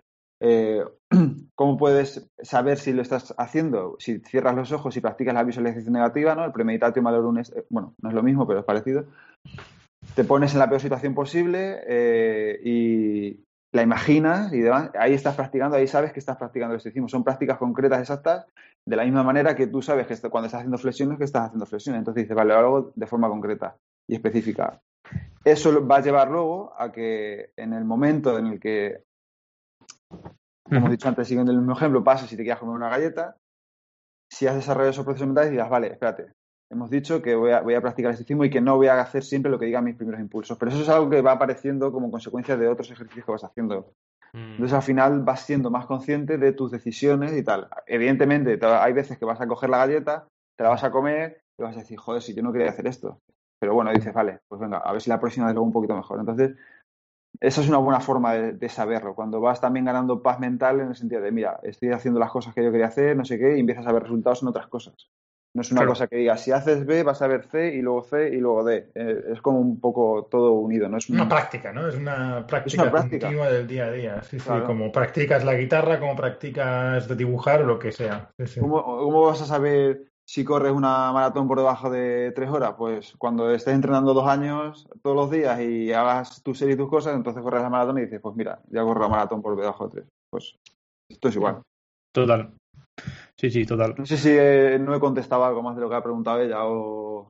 Yo, yo, pues muy bien. Yo, yo creo que sí que le, le has contestado al final. eh, pero bueno, que, que nos diga Blogenia si nos está escuchando, si, si siente que, que se queda alguna pregunta en el tintero. Eh, ella realmente se hacía referencia un poco a justo a la, a la situación que estabas eh, comentando de, de la casa de la galleta. Y, y era un poco eso, ¿no? Que cómo podríamos diferenciar em, que realmente no te importa. eh, o sea, como co- yo entiendo, ¿eh? sino que Virginia me corrija. Eh, el, el que a lo mejor quieres eh, que intentar, crees que estás gestionando, gestionando tus sentimientos y al final lo que estás haciendo es que encerrarte y negarte a expresar y No, no. un poco Yo, eso. yo ¿no? creo que una manera también, no, sé, Pepe, me- corrígeme si, si también lo dice el estoicismo de alguna manera, ¿no? Pero yo estoy meditando hace muchos años, ¿no? Y una de las cosas que, que se te anima a hacer es que cuando estás enfadado no te identifiques con el enfado. Tú no, tú no eres el enfado, ¿vale? Y que lo observes desde fuera. Y un ejemplo que dan a bastantes en plan, imagínate que estás... Está una lavadora y estás observando la lavadora desde fuera, ¿vale? Eh, son los sentimientos que van dando vueltas ahí, que van tal, pero tú tomas un- una, una posición desde fuera, ¿no? Sí. Y a mí, me- a mí me sirve muchísimo, ¿vale? Y, y- y cuando hablo con mi chica le- lo decimos muchísimo. Estoy observando enfado, estoy observando tal, ¿sabes? Y pones esa distancia, ¿vale? Sí. Y no, no lo reprimes, ¿eh? Lo observas, ¿eh? Y, y estás viviéndolo, ¿eh? Pero, pero reprimirlo yo creo que es muy malo, pero, pero observarlo es súper bueno en ese sentido. Sí, y luego también el ejercicio ese que comentamos de bueno y malo es para también diferenciar un poco un hecho objetivo de un juicio de valor que estás haciendo. El- por ejemplo, si te has propuesto levantarte a entrenar a las 6 de la mañana y no lo has conseguido, en vez de decir, joder, qué vago soy, me cago en la leche otra vez, no me, eh, siempre que me propongo esto soy un fracasado, no consigo levantarme nunca, qué razón, no sé qué, eso es un juicio de valor. En, vez de eso, descríbelo como mucho objetivo y di, vale, no me he levantado hoy a las 6 de la mañana, voy a ver qué puedo hacer ahora. ¿Vale? Pero no te estés ahí. eh, es una diferencia, claro, una diferencia entre una cosa que ha pasado y un juicio de valor que tú estás haciendo. No eres vago porque no te has levantado a las 6, simplemente no te has levantado a las 6. Hombre, si no lo haces nunca en tu vida, pues a lo mejor un poco de baguete si quieres. Pero siempre un poco de, de sentido común y de contexto, yo creo. Totalmente de acuerdo. Sí, eh, Más Rob. pregunta, ¿no? También. ¿El Pues bueno, Virginia, Virginia está Sí, eh, comentando otra vez. Iba, a comentar solo un, un- un comentario que ha hecho eh, Fransas, eh, arroba Fransas, que, que me parece interesante, que bueno, mejor te puede aportar, que, lo, que le comentaba, que a lo mejor para aumentar un poco la conversión, eh, ha ha observado que en tu web, el estoico.com, eh, cuando hacemos clic en Apóyame en Patreon, eh, vas a una página interna y que tal vez, eh, lo he planteado como una sugerencia, puede, puede ser, podría ser buena idea cambiar directamente, ese link a, a, la, a, la- a patreon.com barra el estoico. Es, es- Pero como va a una página interna no lo entiendo. O sea, me viene muy bien esto porque efectivamente lo tengo que hacer. Al hacer clic en Apóyame en Patreon, Sí, justo te va. lleva a, a una page, que es una página que habrás creado, eh, que explicas un poco, eh, eh, bueno, eh, qué, qué- ¿Cómo qué es Patreon, Patreon? cómo funciona, por qué es un, po- un post y un podcast cada Ah, día, sí, qué sí, contenido creas. eh, y, y como que el link a dónde está el Patreon está sobre la palabra Patreon, pero no está del todo claro, ¿no? Y que a lo mejor directamente que haces clic y te llevas a Patreon y esta información la contas en Patreon, Mm. que a lo mejor podría ser una buena idea. Sí, em, de hecho en Patreon lo hago también. En Patreon tengo un- una explicación de qué es y tengo un vídeo de, de- que subí a YouTube, un vídeo de bienvenida explicándote eh, Claro. eso, qué consiste cada vídeo y tal. Claro, Pero claro. sí que es verdad que en mi página web lo quería explicar, qué te vas a encontrar, por qué y... Si no, para buscar un punto intermedio, que esto lo apuntaba Rob un poco, créate algunos botoncitos. En plan, Claro. conoce o apóyame en Patreon. Dentro de la entrada esta de apóyame en. Patreon que tienes, pues botoncitos para que la gente lo vea un poco más Vale. directo, ¿sabes? Sí, como más claros, eso es, hay un botoncito naranja, por ejemplo, apoya en Patreon, justo. Sí, de hecho los tengo como desperdigados por la web ahí sin mucho sentido, yo creo. Sí, tienes el hazte mecenas en el, en el header. Sí, sí, en el header sí, lo eh, tienes. yo lo he visto arriba. Sí, justo. sí. Este está bien. Justo, pues justo ese mismo botón, pero a lo mejor intento desde esta página, podría ser buena idea. Exacto. En medio de la- Vale. del desarrollo de la página. Total. Pero muy buena, muy buena apreciación. ¿Más Muchas preguntas, gracias. chicos? ¿Quién lo haya- Sí, eh, de hecho, Bloginas ponía, nos decía, Oh. Bloginia es, es- es psicóloga y nos dice, me sale formación profesional y soy una escéptica de entrada con todo y enseguida me viene la negación y la expresión de emociones. Pero como dices, es una práctica, algo que con el tiempo ya se irá viendo y des- deconstruyendo. Un poco eh, un comentario a, a- a tu Sí. respuesta. Y que muchísimas gracias por, por responder. Gracias a ella, me ha hecho pensar bastante, la verdad. Y, y, por ejemplo, eso hay que tener cuidado con ciertas prácticas, ¿no? Por ejemplo, eh, la visualización negativa sobre la muerte, a lo mejor no conviene hacerla de entrada con alguien que tiene mucha ansiedad, porque a lo mejor lo, que le Claro. provo- lo que le provocas es que se tire por el balcón. O sea, Mm. cada uno también que tenga su contexto y a lo mejor si tienes ansiedad por ciertas cosas, puedes imaginarte, por ejemplo, si quieres hacer una visualización negativa sobre algo para darle más valor a lo que tienes, pues a lo Mm. mejor puedes hacer, imagínate, yo que sé, que te quedas cojo 15 días y a lo mejor tienes que hacerte valerte solo una pierna. No, no te, no, hagas no pienses en la muerte de entrada. A lo mejor hay que Mm. eh, ir poco a poco. Sí. Sí, o incluso lo que has dicho tú, que me parece un un ejemplo interesante de, de- del- la muerte en el incluso en el proyecto del estoico, ¿no? Es decir, de- no, no lo ve- es- el concepto no lo veías como me voy a morir, sino decía, oye, es que puede ser que algún día tenga que trabajar y las horas que le estoy dedicando no lo voy a tener. Eh, entonces, no es que vaya muy el proyecto, pero sino que de pasar a tener 10 8 horas diarias o 6 o 5, pues voy a tener una, dos. Sí, exactamente. Entonces, un poco sería, ¿no? Guay, guay, guay. Mm. Y nada, eh, Franza nos decía que correcto es eh, que sea más visual para, para que pu- pueda convertir más. Ese, ese Sí, sí. De hecho, la página web es una cosa que tengo pendiente porque eh, yo no sé programar ni de, y tengo mi WordPress ahí con Elementor ahí, lo he hecho como buenamente podido con mis conocimientos rudimentarios, que casi no sabía ni, con- ni conectarme a Skype. Y, y entonces lo tengo ahí lo mejor que puedo, pero Total, No, total. no, pero bien. Pues aquí decirte, Pepe, que nos tienes a tu disposición, tanto nosotros como nuestra comunidad emprendedora, para ayudarte en lo que necesites. Que Pues muchas tienes un proyecto súper chulo y nos has aportado una de valor que vaya, brutal, ¿eh? Para abordar Sí. esta, esta entrevista. seguro que recurro, porque falta me hace. O sea, al final, em, bueno, pues ya- Eh. solo hace falta que veas la web para ver. No, no, sí, sí. Y, y sobre todo temas de, de, de- de Patreon y de, y de crowdfunding en general, lánzanos, eh, que sabemos un poquín. Sabemos un poquín. Oye, chicos, chicas, marcianos, marcianas, ha sido un pedazo de cacho de trozo Joder. de episodio. Lo primero, un gran aplauso, un grandísimo aplauso. No a tiene el efecto, el efecto de sonoro. Hombre, claro. Lo tiene. Ver, Ese, A ese. vosotros, a vosotros. Nuestros, nuestros fans locos. ejecutando. Mira, otro, otro. ¿Eh? Madre mía, esto está Carlos, complicado. chicos, Carlos. ¿Cuánta Venga, otro más. Venga, vamos ahí todos. Te, te dijimos que era, era peligroso, Valentí, aquí. Vale, es peligroso. Para, para, para, platillo, eh, yo que me imagino He que- puesto pero- cuatro efectos, cuatro efectos en, en solapados uno y otro, imaginaos. Pues te Y la faltaba la foca también, medio. ¿no? La foca por Y me faltaba la foca, es verdad, la foca también te dice que muchas gracias. Hombre, por supuesto. Pero No una cosa, ahora ya no, no podemos decir que es un muy buen podcast, ¿no? Porque no podemos decir bueno ni malo. No. Es, no, no. Es- es un. Podcast es un Uh, episodio es un podcast. eh, es que un ha podcast aportado- interesante. Exacto. No, que ha aportado mucho valor a la audiencia, creemos, y que os va a, Te ayuda a a- a hacer aprender un montón, a reflexionar y a sacar mayor partido de vuestros proyectos. y, sobre podcast todo y sobre todo explicar eh, con más propiedad lo que hicimos en el episodio 33 de Jesucristo, que bueno, Exacto. ya lo hizo fenomenal, ¿eh? No lo quiero Joder, meter No, súper pero yo soy un aficionado, yo soy un aficionado, nada, nada. Pepe pilo. experto. Pilo. Eso es. De verdad, Pues yo- mil Igual lo llevas gracias. practicando tú más tiempo que yo, ¿eh? O sea, la gente dice el experto y digo, pues si llevo un año y pico, ¿qué experto? Yo veo aquí un Bueno. spin-off. Pero- Hombre, hombre, cuidado. Sí, sí, sí, sí. Nada, eso, que muchísimas gracias y que aquí tienes tu casa para, para cuando quieras. Y a vosotros y vosotras, mil gracias por estar ahí cada semana, por acompañarnos, por compartir con nosotros estos directos fantásticos que ahora, recordad, hacemos los viernes empezando a las diez y media de la mañana, pero también recordad que tenemos una cita semanal cada miércoles a las 12 y 12 para un nuevo episodio, así que os esperamos también allí. Y si podéis, pues nos dejáis ahí likes, estrellitas en Spotify y en todas las plataformas habidas y por haber. Y como siempre os decimos, hasta el miércoles que viene, os deseamos muy buenas y creativas jornadas. ¡Hasta luego! Adiós. Adiós.